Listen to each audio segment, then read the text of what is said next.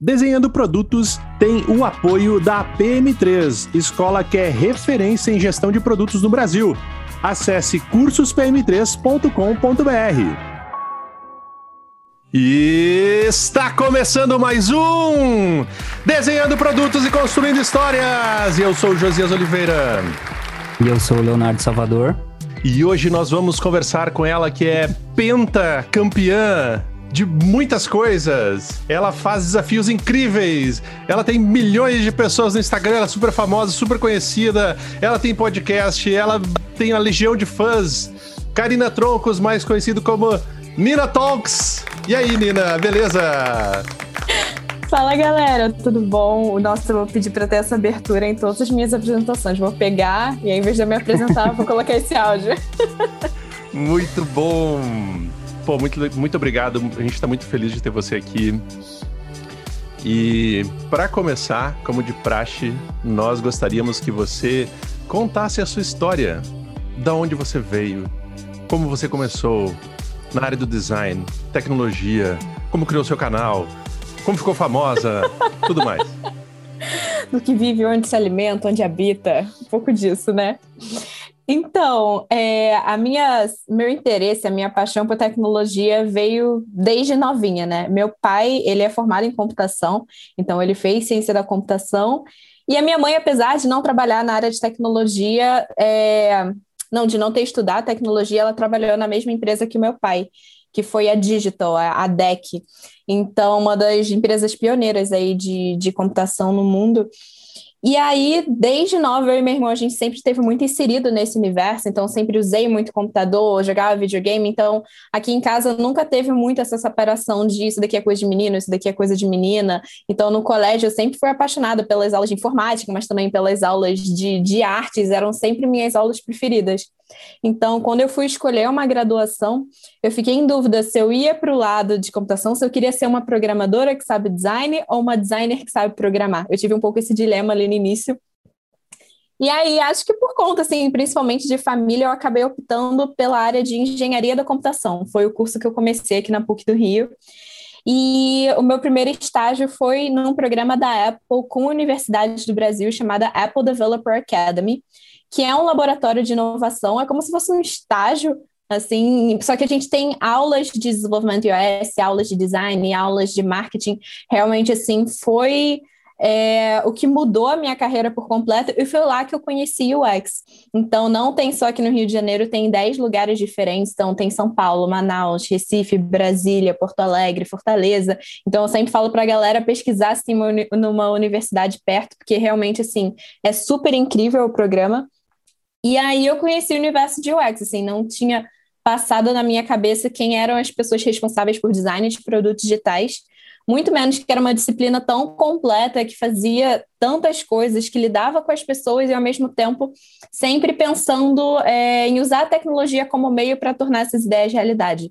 Então eu me apaixonei e comecei a estudar sobre, assim, eu não cheguei a fazer um curso em específico, que as pessoas me perguntam muito, é, eu fui realmente consumindo muito conteúdo gratuito. Na época, eu fui em muitos eventos, procurei cursos gratuitos mesmo, e eu tinha abertura dentro desse, desse programa da Apple, de ir aplicando esses meus estudos nos meus projetos. Então, eu mesma, como desenvolvedora, falava, gente, eu posso conduzir uma entrevista, sei lá, fazer um teste de habilidade, montar aqui um protótipo, alguma coisa. No meu grupo, exatamente, não tinha UX designers, tinham nos outros. Posso meio que ser a designer do time?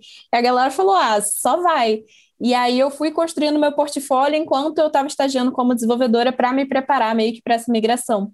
E aí, depois desses dois anos de desse estágio, eu apliquei para um estágio em UX na Globosat, morrendo de medo de não passar, porque eu não tinha design no meu currículo, eu já tinha até tentado aplicar para outras vagas de UX design, só que eu não conseguia nem me inscrever nas plataformas porque eu não tinha design na formação. Eu tentava procurar, tipo, computação, engenharia, eu não, não conseguia nem passar ali da primeira fase. Aí eu mandava e-mail, tipo, oi, gente, não consigo nem me cadastrar na plataforma para vaga de estágio e tal. E eu me sentia realmente um peixinho fora d'água, porque eu não conhecia pessoas na época, lá, 2016, que tinham trocado assim de área para UX. Eu achava que eu que tinha errado na minha graduação. E aí, da Globosat ter topado, aceitado, nossa, quando me ligaram, eu chorei de emoção. Falei, gente, meu Deus do céu. Eles falaram, a gente gostou muito do seu perfil justamente por você ser de computação. Então, foi um momento que eu parei de enxergar isso como algo ruim, mas talvez como algo positivo, que agregasse ali para o time como um todo. Então, eu tive pessoas maravilhosas na Globosat, ele realmente foi uma escola para mim. É, o que eu acho muito legal é porque a gente atendia, era um pouco estilo agência, a gente atendia a vários canais ali dentro, então eu fazia coisa para o Multishow, para o Gloob, para a GNT e tudo mais, Globosat Play, Globoplay, então eu pude trabalhar ali com um portfólio de produtos muito grande, e para mim, como primeiro contato, assim, foi ótimo, porque eu estava fazendo, sei lá, um projeto para o Gloob, que é o canal infantil, aí depois tocando um projeto para o Lola Palusa, então foi demais, e aí eu fui efetivada e um tempo depois, no movimento de uma só Globo, meu time inteiro foi transferido para Globo.com. E aí lá a pegada já é diferente, é de realmente a gente ficar alocado numa área específica e cada pessoa caiu numa área diferente. E eu caí em plataforma de vendas. E então a gente ficava responsável pela experiência de checkout e toda a gestão das assinaturas dos produtos Globo. Então era super legal porque tinha que ser um produto extremamente modular, porque ele tinha que servir para você comprar um Globoplay, para você comprar um Telecine, para você comprar um Cartola, uma assinatura, um você paga uma vez só, etc. E aí realmente eu trabalhei ali muito é, aprender sobre fluxos e tudo mais. Era um trabalho de UX extremamente denso, entender todos os casos, todas as coisas de pessoas que podem comprar, que pode assinar, que pode cancelar. E aí eu fiquei lá um tempo e aí eu conversei com meu gestor e falei, ah, eu tô sentindo falta de trabalhar com um produto final, eu tô numa plataforma, queria trabalhar, voltar a trabalhar com produto. E aí surgiu uma vaga no G1 e aí eu fiquei um tempo também lá no G1, era super legal, a gente tinha dois squads, tinha de web e de app. Aí eu fiquei no squad de web e trabalhar no maior portal de notícias assim do Brasil e coisas mínimas que eu fazia, eu pensava assim, nossa, milhões de pessoas vão ver e eu ainda entrei perto das eleições. Então a gente ainda trabalhou em cima dos componentes para as eleições. E aí surgiu a oportunidade de eu ir para o URB, isso em novembro do ano passado, para ser designer responsável pelo aplicativo deles. E aí eu acabei justamente ali topando o desafio, justamente por ser algo assim também mais cross, porque eu atualmente no app eu cuido do que os outros times estão fazendo, então minha conta, pagamentos, discovery, pacote, tudo que tem no, no produto web que outros times estão fazendo tem que ter no app também. Ao mesmo tempo que a gente não pode apenas replicar o que o web está fazendo, a gente tem que inovar, a gente tem que explorar na atividade de alguma forma para o aplicativo também ter né, o seu diferencial, a sua entrega. Então, esse foi como eu cheguei em UX, como eu tô hoje. E aí, no meio também, né, surgiu o Nena Talk, surgiu prêmios da Apple, porque quando eu estava nesse, nesse laboratório, nesse estágio, eu descobri que eu podia participar da WWDC, que é a Worldwide Developers Conference, que é a conferência anual de desenvolvedores iOS que acontece todo ano lá na Califórnia, como estudante, que eu podia aplicar para uma competição. E aí eu tentei pela primeira vez em 2016, não passei. E aí eu tentei de novo ali em 2017, foi a primeira vez realmente que eu ganhei. Então a gente tem duas semanas para desenvolver um aplicativo por conta própria. Então a gente tem que fazer toda a parte de programação, toda a parte de design. Então foi ali também o momento que eu falei, caramba, entender dos dois universos não, não, não é uma desvantagem, sim uma vantagem. Eu consigo unir esses dois lados. E acho que o grande diferencial dos meus projetos é realmente pensar na experiência do usuário, porque né, 99% das pessoas que aplicam são desenvolvedores e eles querem, na maioria das vezes, mostrar que eles sabem usar certa tecnologia. E eu tento ali fazer o caminho reverso de como que é, qual é a melhor experiência que eu consigo entregar e como que eu uso a tecnologia para trazer ali as minhas ideias à vida. Então, ganhei em 2017 e aí depois foi ali 2018, 2019, 2020 e 2021. e dois anos e meio atrás também, estou provavelmente respondendo várias perguntas, mas é, vou falando, se fala que podia falar. eu criei o Nina Talks, né? Porque eu sentia falta de duas coisas principais, que eram pessoas no início da carreira e mulheres falando sobre tecnologia, sobre como que estava sendo esse processo de, de crescimento, de carreira e tudo mais. Então, quando eu senti falta disso, eu conversei com amigos meus e falei, caramba, não tem. Aí eles, ah, por que, que não, não faz você então? Por que, que você não começa? Eu falei, mas eu?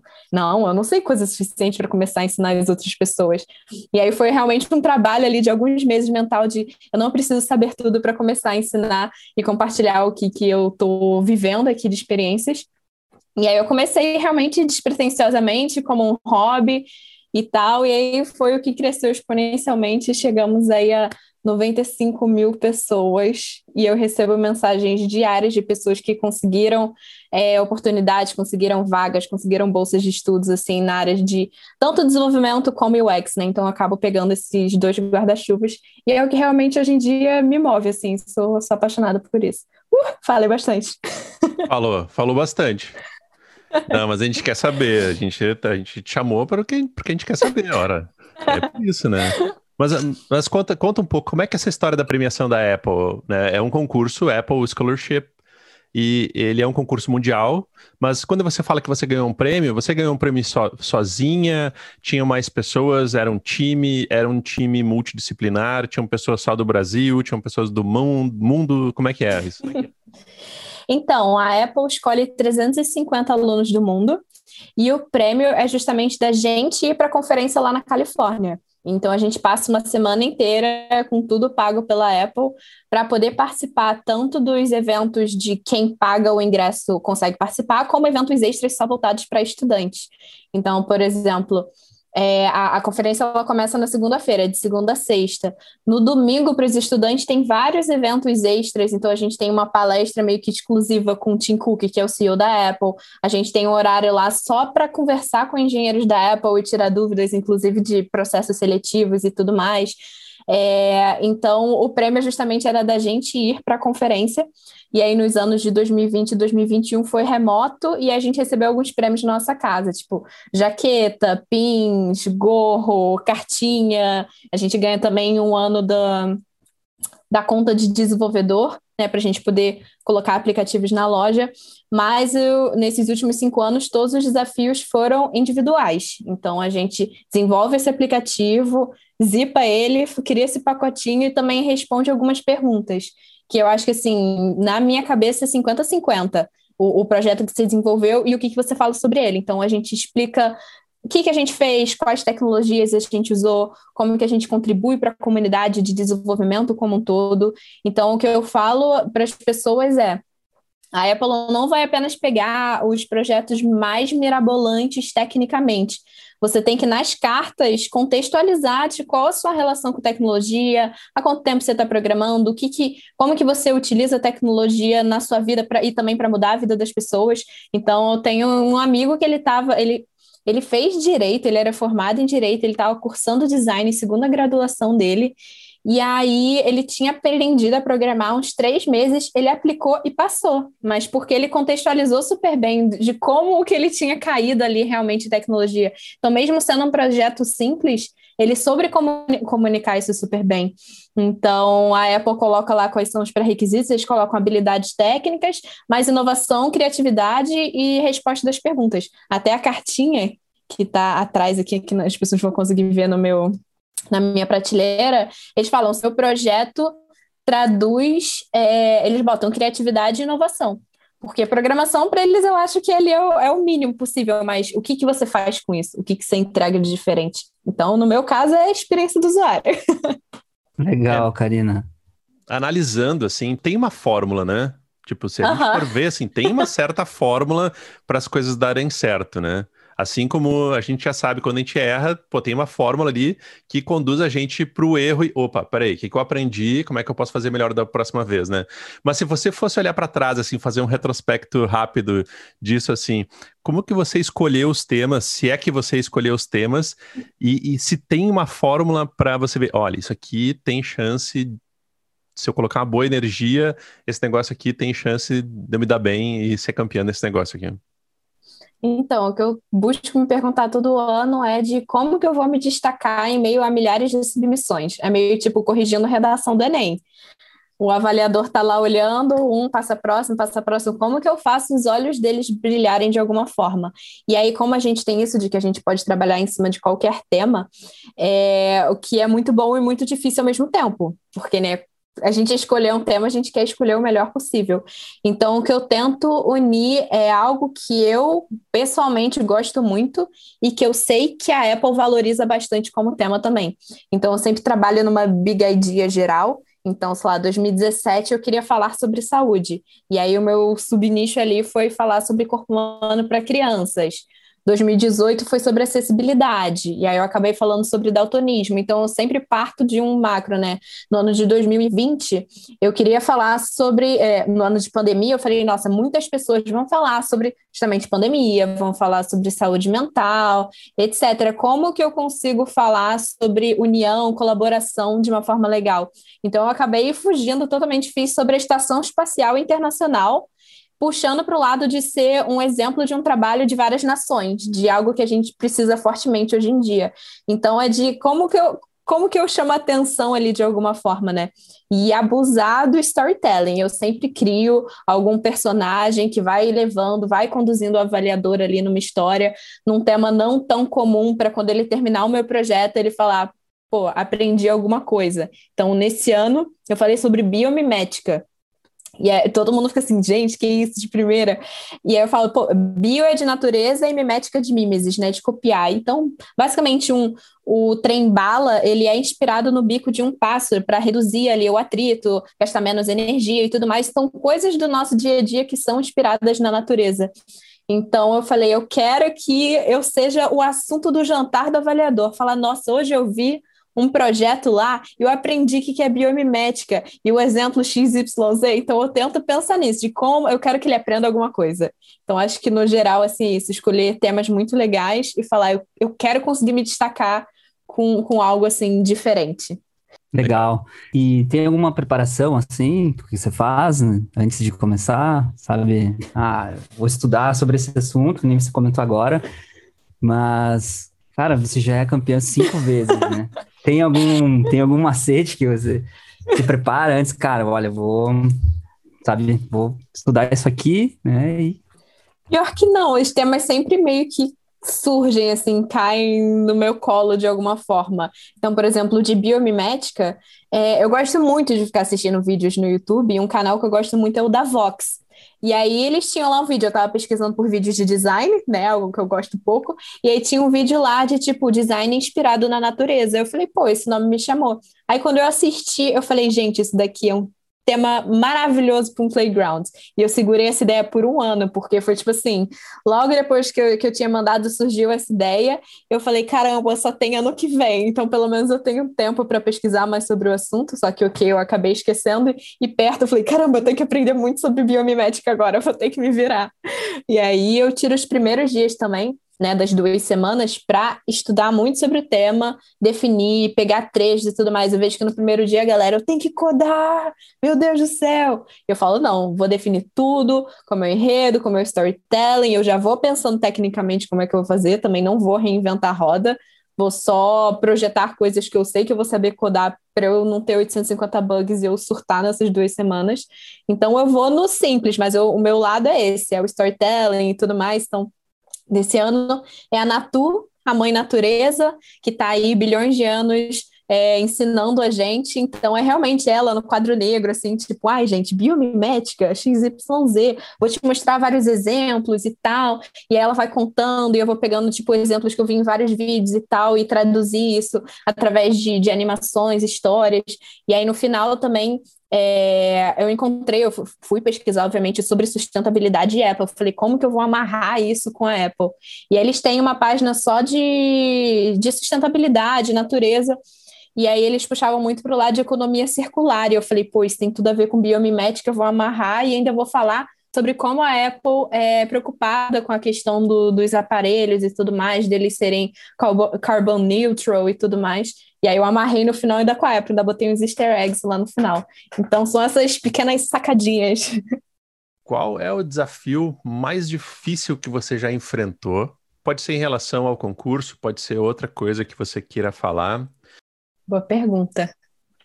Eu acho meu maior inimigo não é nem tipo um desafio palpável, é o quanto eu não acredito assim no meu trabalho muitas vezes. Eu realmente sou muito impostora. Nossa, de troca de emprego, por exemplo, para o URB. Quando eles fizeram a proposta, eu tinha certeza que era muito mais do que eu conseguia dar conta. Eu chorei muito no colo dos meus pais. Falou, nossa, eu vou topar, mas se eu topar, eu vou enganar todo mundo. As pessoas estão esperando de mim é o que eu não consigo entregar. Então, eu sinto que assim, eu já deixei de aplicar para muitas coisas por conta dessa minha insegurança. Então, não é nem é tipo montar ali o craft, porque eu vou me virando, eu vou pesquisando, a gente vai aprendendo ali on the go. Mas muitas vezes eu deixei de, de aplicar para as coisas porque eu achava que eu não era boa o suficiente. E hoje em dia eu fico, gente, eu não acredito que, que eu deixei de fazer isso. Então, de ter ganhado essa primeira premiação da Apple foi para mim um estalo na minha cabeça de para de achar que você não é bom o suficiente, o não você já tem. Então, esse é, inclusive, um dos meus maiores trabalhos ali no Nina Talks em relação a isso. De ajudar, de incentivar a galera a aplicar, participa de hackathon, participa de competição, aplica para vaga, vê no que vai dar, vai que você passa ali realmente primeira e se não, analisa o que, que deu errado. Então, eu acho que a questão da visibilidade do Nina Talks, isso também me deixa muito nervosa, porque é muito legal, né? Tipo, nossa, vocês me chamaram para estar aqui hoje por conta do Nina Talks. Mas eu também fico, caraca, será que as pessoas esperam demais de mim por conta dessa, dessa visibilidade super grande e tal? Então, é uma luta é uma luta interna minha muito grande é, em relação a isso. Legal.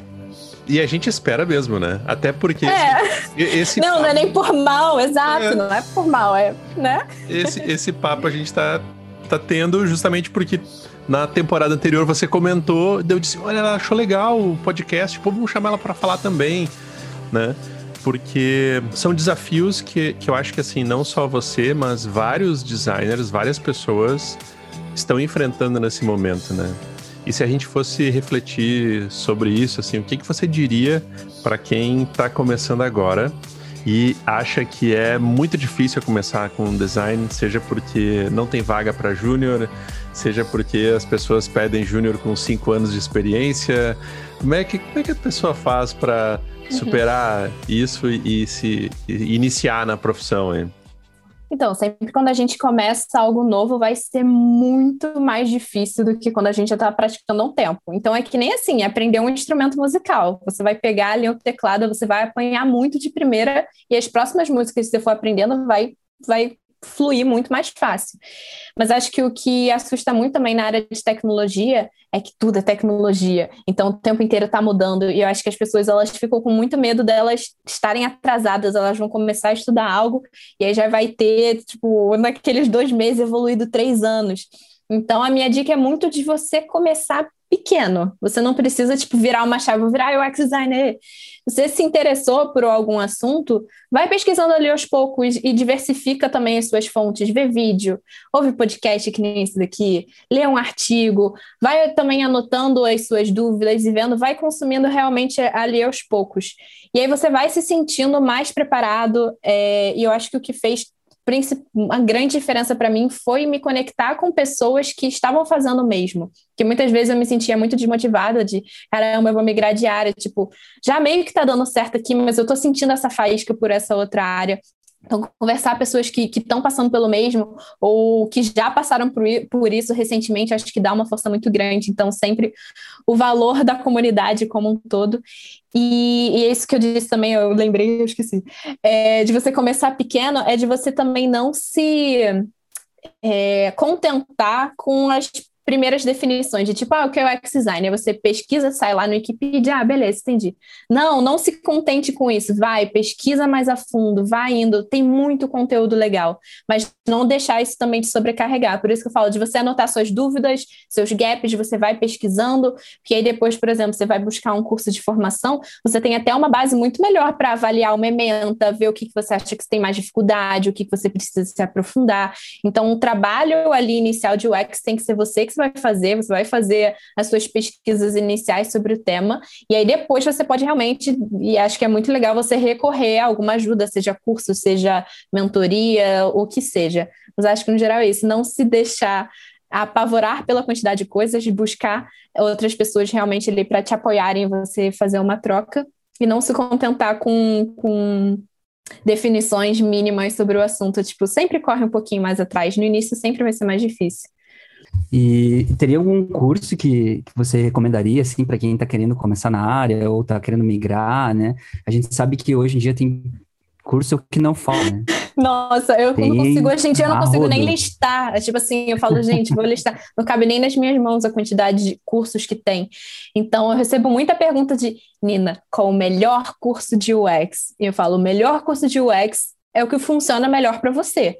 Eu não sei exatamente o seu background, o, o, o, quanto de tempo você tem na sua rotina, qual é a, a forma que funciona melhor para você. Você prefere ao vivo? Você prefere gravado? É, você quer ter mentorias com pessoas? Você quer ter um grupo de estudos? Então, eu sempre falo, é você analisar a ementa. Muita gente está vindo, por exemplo, de design gráfico, pegar um curso com um foco muito grande em princípios de design, ela vai até se sentir desmotivada no início porque está partindo num, de um de um início que ela já domina demais. Então, de entender a ementa, entender a duração, como que você vai encaixar na sua rotina, se às vezes é um curso muito intenso, às vezes não, não, você não vai conseguir, ou às vezes é uma pessoa que no momento ela está desempregada, ela quer um curso mais intenso, ela quer aula ali praticamente todos os dias da semana, ter o próprio ritmo. E isso de entender os benefícios diferenciais de cada um, cada pessoa prefere uma coisa diferente, né? Disso que eu disse de mentoria, análise de portfólio, etc. E o valor do investimento também que você pode é, pagar naquele momento, não é tipo assim, ah, o curso mais caro vai ser o melhor. Não, é o que vai cumprir melhor é, todos os requisitos da sua rotina e que você realmente se identifica mais. E é realmente que nem, ah, colégio, melhor colégio. É o aluno que vai fazer é, o, o curso, sabe? Que vai fazer o resultado. Ele que tem que ele tem que conseguir chegar até o final, desenvolver o case, conseguir trocar com as pessoas e aí sim aplicar para vagas. Então, assim, falando por autoescolas, tem a Mergo, tem a Wari, tem Mentorama, tem Terra, How Bootcamps, então o X unicórnio. Então, realmente ali olhar e ver o que faz mais sentido para cada um. E eu estou até conversando, já vou dar spoiler, com a Cacau, que ela é do Nubank, que ela está sendo uma das pessoas que está construindo uma plataforma, já está aí há seis meses, de avaliações de cursos de UX. Então, estava até conversando com ela hoje de ajudar nessa divulgação. Ela ficou tipo, super feliz, eles já estão tocando o projeto.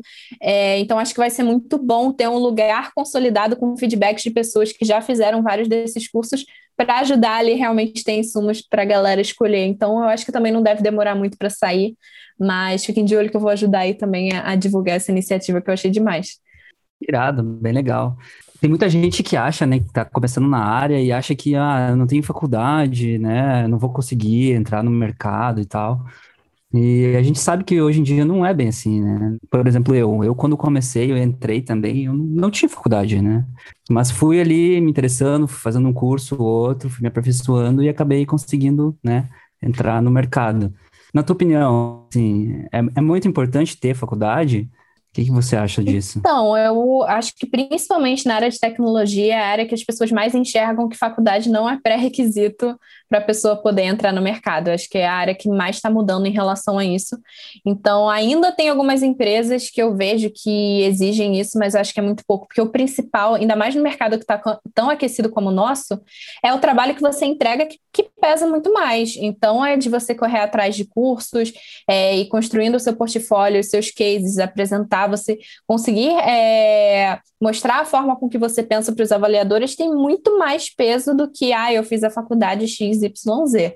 Então, eu acredito muito nesses cursos é, profissionalizantes é, e de que a gente corre atrás. De, a gente tem muito conteúdo disponível hoje. O difícil é o filtrar, não é tipo ter conteúdo. O difícil é a gente saber por onde começar e qual caminho seguir. Mas, assim, para mim, graduação não é impeditivo para você começar na área. Você só vai ter que correr mais atrás, porque na graduação tem ali o professor te entregando muito conteúdo que você tem que consumir. Nesse sentido, você tem que ser 100% proativo e ir atrás dos seus estudos, né?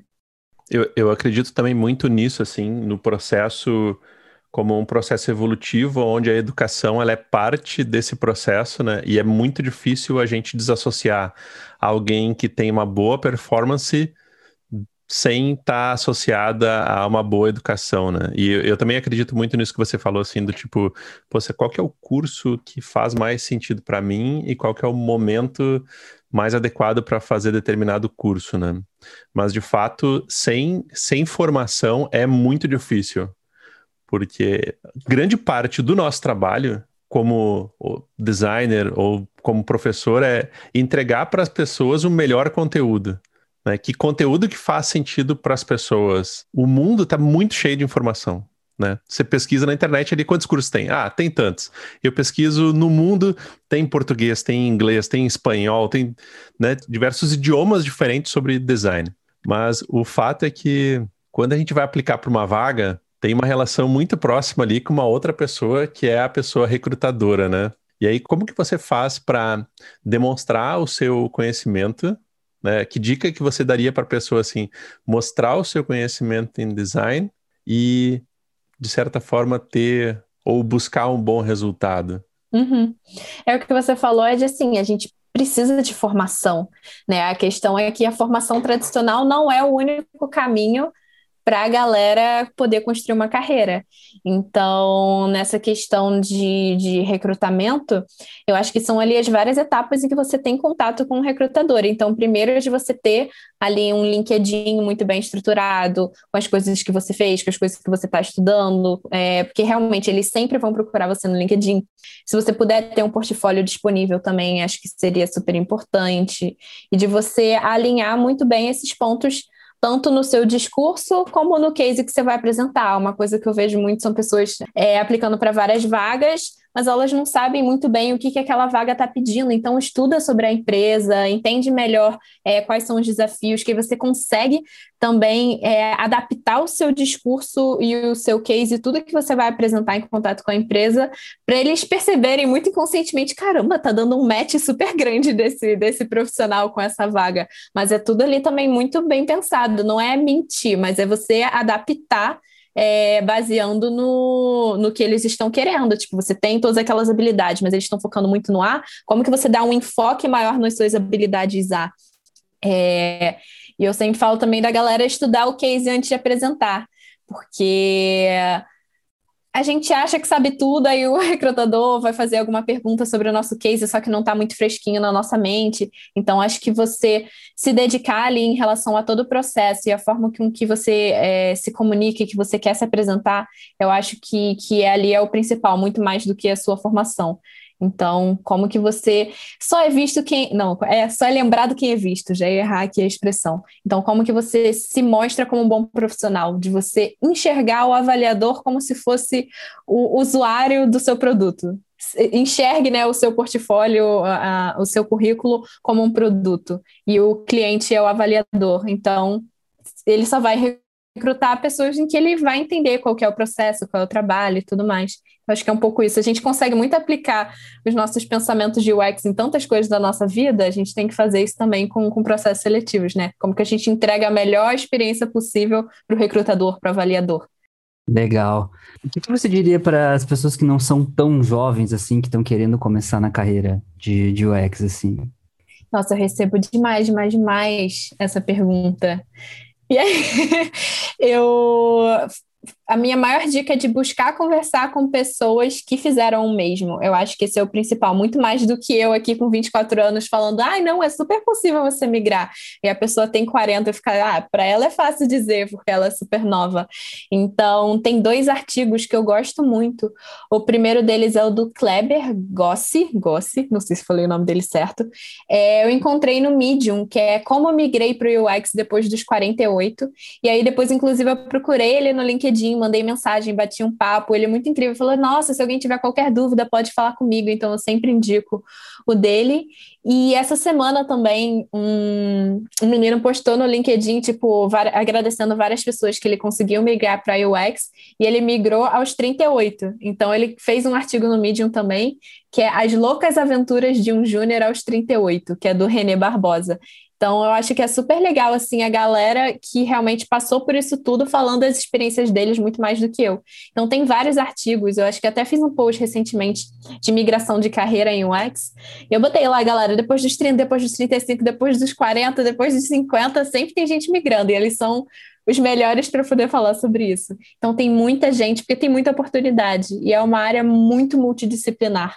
Então, pessoas vindo de outras áreas é algo que é muito, muito, muito rico. Sim, Total. E, e assim, que conselho que você daria assim para quem está querendo se posicionar melhor, né? Que está querendo começar agora, até essa galera mais mais velha que tá, tá querendo começar também, né? Que, que seria a dica de ouro aí tua? então, é, eu acho que é muito de, por exemplo, pessoas que eles admiram ou acompanham de alguma forma. A gente sempre tem alguém ali que a gente olha um pouco mais como um espelho, entender o que, que a gente acha incrível que cada um faz de alguma forma, a forma com que fala, se expressa, etc. E a questão de ser visto, né? Eu acho que é muito de entender a forma com que melhor funciona para si de, de compartilhar conteúdo. De, ah, eu gosto de escrever, ah, eu me entendo melhor com vídeo, ah, eu prefiro gravar um podcast, eu prefiro às vezes dar uma mentoria para alguém, é, trocar uma ideia, fechar um grupo de estudos, um clube do livro, alguma coisa. Então, de você pensar a, a, as formas com que hoje em dia até você já troca com outras pessoas, mas como que você demonstra que você faz isso? eu acho que é muito legal essa questão de se posicionar, de compartilhar. É, tem formas que a gente às vezes nem pensa que, ah, mas isso daqui é super normal ali. Eu converso com os meus amigos toda sexta-feira no trabalho sobre o que a gente faz. Cara, mas isso é muito legal. Isso faz a diferença, isso já te coloca um pouco mais à frente. Então é muito. Eu sou, assim, apaixonada por personal branding como um todo. Tem inclusive um livro que eu amo muito, que é o Personal Branding do Arthur Bender. E é exatamente sobre isso, assim. Então fica aí também mais uma dica de leitura é, do quanto é importante a gente se, se posicionar, se mostrar. Não é para a gente ter vergonha do nosso trabalho ou achar que a gente está se mostrando. Não, é só realmente as pessoas saberem que a gente existe, o que a gente faz, sabe? Massa. O Arthur Bender, ele foi meu professor. Mentira! Eu não vou dizer o, vou dizer o ano. o ano. Senão, senão eu, vou, vou entregar o, o osso aqui.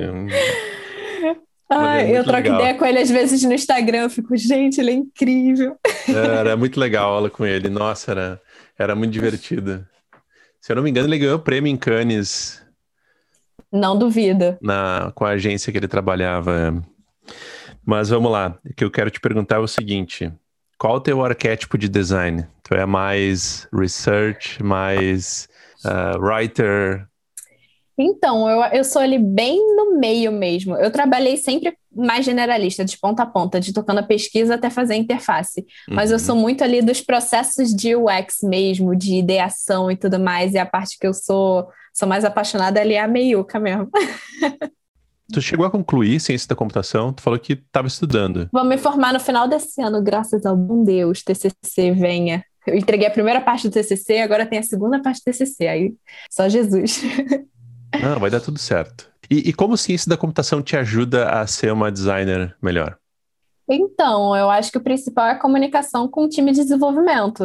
Ninguém pode me enrolar, entendeu? Ninguém pode falar que não dá para fazer, mas eu acho que o principal é realmente ali de, de estabelecer essa comunicação muito mais fluida, de entender mais tecnicamente como que as coisas são feitas, então, e também de projetar coisas mais viáveis tecnicamente, né? Porque eu já sei um pouco mais, então, no caso agora eu estou trabalhando com um time de app, Pô, em relação ao iOS, eu sei muito mais é, como que as coisas funcionam, e isso, acho que isso ajuda demais, assim. Então, quando as pessoas falam, ah, um designer precisa saber programar, para mim não é um pré-requisito, para mim é o meu diferencial, né? Eu falo do, do, profissional em T, né? Que a gente tem a nossa, nossa perninha, que a gente é mais especialista, e a nossa, nossas outras áreas que a gente tem um conhecimento mais amplo ali, que é a partezinha de cima do T. Programação é a minha, mas não precisa ser de todo mundo mas da gente sempre buscar encontrar ali um meio termo entre o designer e o programador, e eu acho que é uma via de mão dupla total. Então, do designer se interessar mais pelo que o programador está fazendo, né? Entender quais são as tecnologias, o que, que é, como que vai ser feito, e também o programador se interessar um pouco mais sobre a parte de design, etc., quais foram as decisões para eles falarem, ah, caramba, tá trocando esse botão de novo, sei lá o quê. Ah, mas ó, então, gente, a gente vai trocar o botão, mas por causa do XYZ a gente descobriu a coisa tal, etc. Então, a comunicação ali é o essencial. Então, no meu caso, é só a, só a partezinha ali do meu T que acaba fazendo super a diferença. E eu consigo também tocar projetos meus, às vezes eu consigo botar a mãozinha ali e desenvolver as minhas coisas. E quando a gente fala de diversidade nos times, né, que é um assunto que muitas empresas colocam no seu código de cultura, né? Como que é ser mulher na área de tecnologia? Então, assim, é enfrentar muitas barreiras ao longo de, de vários momentos, assim, da carreira. Então, eu tive muita sorte de trabalhar com times que eram muito diversos. Então, assim, eu nunca fui, por exemplo, a única mulher do time. O meu time do G1 tinha mais mulher do que homem, no caso, né, na, na questão de gênero. Né? E a questão é que a gente precisa de diversidades em todos os, todos os graus possíveis, né? Não é só é, na questão de gênero, mas é muito difícil na questão, por exemplo, principalmente da gente se posicionar em reuniões. Muitas vezes eu já entrei assim em reuniões em que eu era a única mulher e que eu era a menina novinha e que é muito difícil me fazer ouvida de alguma forma, de que a gente também é taxada de ai, maluca, tá querendo aparecer, etc e tal. Então, e também muita questão de assédio. Eu acho que isso é muito complicado, principalmente o assédio velado no formato de elogio. Tipo, isso acontece demais e é muito difícil da gente se posicionar. Então, teve uma vez, inclusive, que eu cheguei no trabalho normal lá, e aí o cara chegou, nossa, bom dia. Ele ajoelhou e beijou a minha mão. E aí eu olhei para o segurança, o segurança olhou para mim, eu não sabia o que fazer, eu só fiquei parada e falei, gente, o que, que que aconteceu aqui? Então acontecem umas coisas que eu falo, tipo, gente, não era para acontecer, nem consegui me posicionar, e se eu falasse alguma coisa, nossa, mas só estou elogiando, só estou sendo gente boa, etc e tal. Então tem muitas situações que são complicadas que eu falo, cara, se fosse ao contrário, isso nunca, nunca aconteceria. É, enfim, poderia ficar listando infinitamente coisas que acontecem, mas acho que machismo, etc., é, é muito complicado, mas a gente está caminhando para um, para um lugar super bom. Eu acredito demais assim que as mulheres que vieram antes da gente, elas tiveram que passar por diversas coisas, né? E hoje em dia elas tornaram possível da gente estar aqui hoje estudando e trabalhando. Então, eu sinto que a gente está pavimentando um caminho para tornar muito mais fácil para as mulheres que vão vir depois, para elas não terem que se provar antes de apresentarem o trabalho delas, que elas possam simplesmente mostrar e fazer o trabalho delas simplesmente, não da gente, caramba, eu vou ter que me posicionar do jeito tal para eu conseguir ser ouvida naquela reunião, vou ter que às vezes até fingir uma pessoa que eu não sou para eu conseguir a, aparecer e ser notada e ter o meu trabalho reconhecido de alguma forma, né? Então, e acho que ajudar as mulheres a ganharem uma confiança muito grande, porque muitas delas nem aplicam para nada, não aplica para vaga, não aplica para curso. É, então, da gente ajudar a resgatar essa confiança nas mulheres de que elas não precisam cumprir todos os pré-requisitos para aplicar para uma vaga e da gente cada vez ter mais empresas que não está só apenas no código de conduta, né, mas que as pessoas vivenciam isso e que todas essas ações são realmente punidas de alguma forma e que as pessoas criam um ambiente seguro para as outras, né? Então, dei mil voltas aqui na minha cabeça que eu fui lembrando várias coisas, mas acho que no geral, assim, é isso. É complicado, mas é para a gente ter um caminho melhor lá na frente, sabe? E, bom, hoje você está bem conhecida, né? Porque você aparece na mídia, a revista te chama para dar entrevista, tem muitos seguidores e tal. Ficar famosa ajuda ou atrapalha? Bom ponto. eu, eu sou uma pessoa extremamente positiva. Então, no sentido de eu falei, caramba, eu conheci tantas pessoas que eu admiro, pude bater papo, pude é, atingir é, muita gente que estava querendo entrar para a área de UX e conseguiu. Então, nesse sentido, a visibilidade eu acho que é muito, muito, muito, muito boa. É, nem me imagino mais sem o Nina Talks. Eu falo, caramba, como que eu conseguia guardar tanto conteúdo legal que eu gosto de dar só para mim? Sabe? Como, como que eu não compartilhava isso com as outras pessoas? Então, até minha cabeça, ela já é, já funciona de tipo, eu vejo algo e falo, cara, como que isso pode virar conteúdo de alguma forma? Como que eu consigo é, explicar, explicar para a galera como que isso foi feito e que existem pessoas por detrás e que elas podem trabalhar com isso de alguma forma? Mas eu acho que o lado negativo realmente acho que é a sobrecarga é, eu sou uma pessoa que realmente está muito cansada há muito tempo, porque eu realmente acabo tendo dois trabalhos por estar produzindo tanto conteúdo e estar aí sempre presente nas mídias, etc. O medo também de, tipo, às vezes falar besteira de alguma forma, eu, to eu busco tomar muito cuidado em relação às coisas que eu falo, para eu ter certeza, né? Porque é a carreira ali realmente das pessoas e eu estou no início, no final das contas, ainda, né? Acho que, enfim, acho que é uma forma da gente se posicionar também é, de que eu não sou a detentora de todo o conteúdo, de todo o conhecimento do mundo. E as pessoas perguntam se eu tenho haters também. No caso, eu ainda não descobri, não. Já recebi uns comentários meio nada a ver, já recebi alguns homens que duvidam da minha capacidade, porque eles chegam, ai, ah, você sabe programar mesmo? Tem certeza? Sei lá o quê. Aí eu nem respondo, sabe? Eu falo, ai, não vou gastar meu tempo, minha energia com esse tipo de pessoa, porque não vale a pena. Mas para mim tem mais coisa positiva do que negativa. Eu acho que que é algo super legal. Eu nunca imaginei na minha vida ficar famosa. Eu acho que vai ser muito engraçado ir para um evento de UX quando a vida voltar ao normal. Porque eu não me sinto famosa quando as pessoas perguntam. Porque eu ganhei muita visibilidade estando em casa na quarentena. Então, nunca vivenciei de as pessoas me encontrarem no evento e falar: Nossa, posso tirar uma foto com você? Já recebi mensagem de quero tirar uma foto com você. Eu, beleza, mas quando aconteceu, eu ficar gente, o que está acontecendo? então, acho que ainda, ainda não chegou a, a, a, fama, digamos, no universo de UX na vida real, porque eu não pude vivenciar isso ainda. Ah, mas logo, logo os eventos vão voltar, tá todo mundo se, se Deus vacinando quiser. aí. Quero UX Conf, quero Interact Latin America. É, vai rolar daqui a pouco, né? Eu tenho mais uma pergunta para te fazer. Hum. E essa pergunta é a seguinte: o que, que a gente deveria ter te perguntado e a gente não perguntou? Uh, não... Minha comida preferida é risoto. e eu fiz balé durante 15 anos. Então, fiz 15 aninhos de balé. Mas relacionado a trabalho, eu acho que assim, pelo menos acho que eu falei tudo. Mas de vida, não sei. Por que que você parou de fazer balé? Ai, nem me fale, essa minha, uma das minhas maiores dores, mas foi porque é, quando eu entrei na Globosat, o estágio virou de seis horas. E aí, com faculdade, estágio de seis horas, eu não conseguia chegar na aula de balé. Então, eu estou há quatro anos parada, mas eu vou fazer uma aula experimental daqui a duas semanas. eu combinei com a escola de dança. Falei, ah, agora que eu estou mais tempo em casa, eu acho que eu consigo é, voltar a fazer balé. Então, eu estou, assim, animadíssima. Eu vou ficar sem andar por uns três dias, com certeza. Mas eu quero muito voltar a fazer exercício. Nossa, me faz tão bem. É, é verdade. Vamos dançar. Muito bem, faz muito bem. Eu só queria perguntar que influenciadores e podcasts ou canais do YouTube tu gostaria de recomendar antes de, Uhum. Então, vou indicar assim, alguns que eu lembrar primeiro. Eu gosto muito do Feio X no Instagram. Ele é ótimo. Ele é brasileiro, mas ele mora na Finlândia.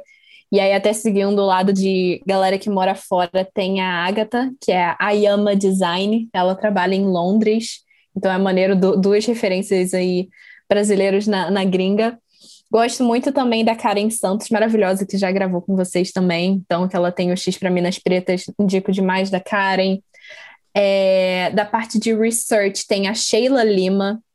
Ela tem dado dicas sensacionais. Então, estou tentando pegar um de cada, né, cada lado, assim. De UX Writing, eu sou apaixonada pela Chris Luckner. Ela também é do Nubank, não é? Ela tem produzido conteúdo, ela fala bastante é, da comunidade de UX Writing, que está crescendo cada vez mais. Então, essas são algumas das minhas dicas de YouTube. Não posso deixar de falar do Daniel do UX Now. Ele é realmente assim incrível, tem o X Lab também. E eu gosto muito de assistir o NN Group, né? Que os vídeos são todos em inglês, mas são, são assim, pílulas de conteúdos sobre é, conteúdos de UX são tipo incríveis. Então vale muito a pena dar uma olhada no NN Group, tanto né, no canal no YouTube como também nos artigos deles. E eu acho que é isso. Mais informações. Me segue no Talks, né? No Instagram também me segue. Então, Não deixe de me seguir no Nina Talks. Mais informações, dicas, links, canais da Nina, mídia, tudo aqui na descrição. Olha para a descrição agora. Você está vendo aí? Tá tudo aí na descrição. A gente colocou tudo aí. Todos os links da Nina estão na descrição. Indicações de livros e o que mais ela quiser indicar, que a gente não sabe ainda, mas assim que a gente terminar a gravação, ela vai mandar para a gente, a gente vai colocar na descrição. Vai ficar tudo lindo lá, organizado, maravilhoso para você poder acessar e últimas palavras antes da gente encerrar aí, Nina. Ah, agradecer pelo convite, foi super gostoso, bate-papo. Gente, não deixem de correr atrás dos seus sonhos. Parece, uma vibe muito motivacional, é motivacional, mas é importante também. Tem muita oportunidade legal no universo de tecnologia, então se você está querendo vir para esse universo, só venha. Também me coloco 100% à disposição para trocar uma ideia, tirar qualquer dúvida. Podem me mandar mensagem lá no Nina Talks que eu vou amar. E uma frase que eu gosto muito é: para finalizar bem, uh, é, você não precisa ser ótimo para começar, mas para ser ótimo você precisa começar. Então tem super a ver com vários temas que a gente falou por aqui. Então todo mundo começa do zero em algum momento e agora pode ser o seu momento também. É isso aí, com essa me despeço. Valeu, muito obrigado, muito obrigado, Salva. Valeu, Nina. Valeu. E você que ouviu até aqui, você que assistiu até aqui esse podcast, você é incrível. Você é uma pessoa maravilhosa, tudo de bom. Até mais. Tchau. Fui. Vamos nessa. Acabou.